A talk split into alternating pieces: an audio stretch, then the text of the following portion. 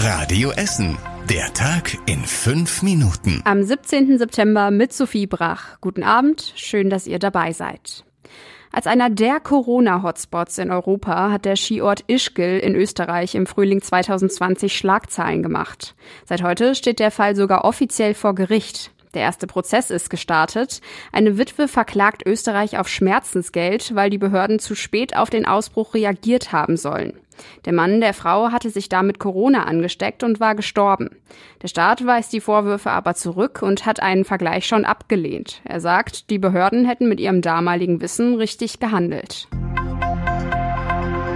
Wer in der letzten Woche auf die Corona-Zahlen der Stadt geschaut hat, war bestimmt verwundert. Die Inzidenz bei uns in der Stadt sinkt zwar, aber die Zahl der Infizierten schießt in die Höhe. Wie kann das sein? Haben wir uns auch bei Radio Essen gefragt. Nachdem wir mehrmals bei der Stadt nachgehakt haben, ist auch Ihnen aufgefallen, Sie hatten in der letzten Woche rund 700 Infizierte zu viel gemeldet. Als Grund nennt die Stadt Personalmangel.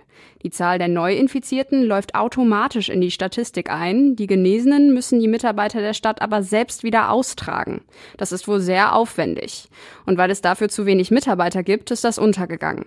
Die Neuinfizierten sind also dazugekommen, die Genesenen wurden aber nicht abgezogen. Die Stadt will jetzt Personal umverteilen. Im Laufe der nächsten Woche sollen die Zahlen auf der Internetseite dann wieder stimmen. Schwerer Rekordverdacht bei der Bundestagswahl in Essen. Noch nie haben so viele Menschen bei uns in der Stadt per Briefwahl gewählt wie in diesem Jahr. Schon jetzt sind beim Wahlamt über 130 Anträge zur Briefwahl angekommen. Dass es sogar noch mehr werden, hält Wahlleiter Guido Makowiak für sehr wahrscheinlich. Wir bewegen uns da auf jeden Fall auf einem Rekordniveau. So hohe Zahlen hatten wir noch nie. Wahrscheinlich werden es dann so 140, 145.000 Briefwählerinnen und Briefwähler werden. Und der Grund ist natürlich ganz klar die Corona-Pandemie. Zwar kann es gut sein, dass fast ein Drittel der Wahlberechtigten in Essen dieses Jahr per Brief wählt, aber das heißt nicht, dass insgesamt mehr Leute wählen gehen. Viele Menschen wollen einfach das Wahllokal wegen Corona meiden. Für den neuen Wahlleiter bei uns in Essen ist es die erste größere Wahl. So kurz vorher hat er noch einiges zu tun. Vor allem mit den Schulungen der Wahlhelfer und Wahlbenachrichtigungen, die nicht angekommen sind. Der Adrenalinpegel ist bei allen hier bei uns im Amt natürlich ein bisschen höher als sonst. Aber wir sind auch nur so weit aufgeregt, dass wir immer noch ja, unsere, unsere Aufgaben hier gut erledigen können. Die meisten Vorbereitungen für die Wahl hat Leiter Guido Makowiak aber auch schon abgeschlossen. Hoher Besuch im Essener Uniklinikum. Gesundheitsminister Jens Spahn war heute im Klinikum in Holsterhausen. Vor allem wollte er sich da das Protonentherapiezentrum ansehen. Das gilt als eines der modernsten Krebsbehandlungszentren auf der ganzen Welt. Am Thema Corona ging aber natürlich nichts vorbei, wenn schon mal der Gesundheitsminister da ist.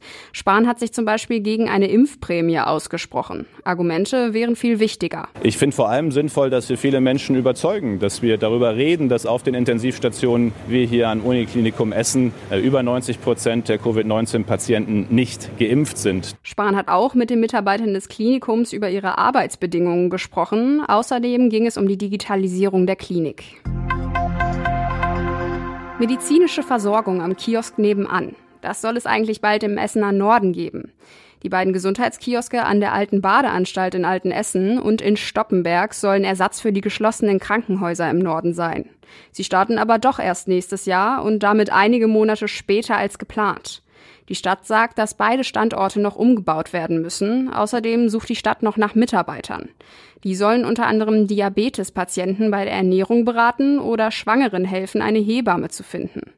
Bis dahin ist im Essener Norden aber noch Geduld gefragt. Und zum Schluss der Blick aufs Wetter. Heute Nacht bleibt es trocken und bewölkt. Ähnlich sieht's morgen aus. Es wird aber etwas wärmer mit 22 Grad.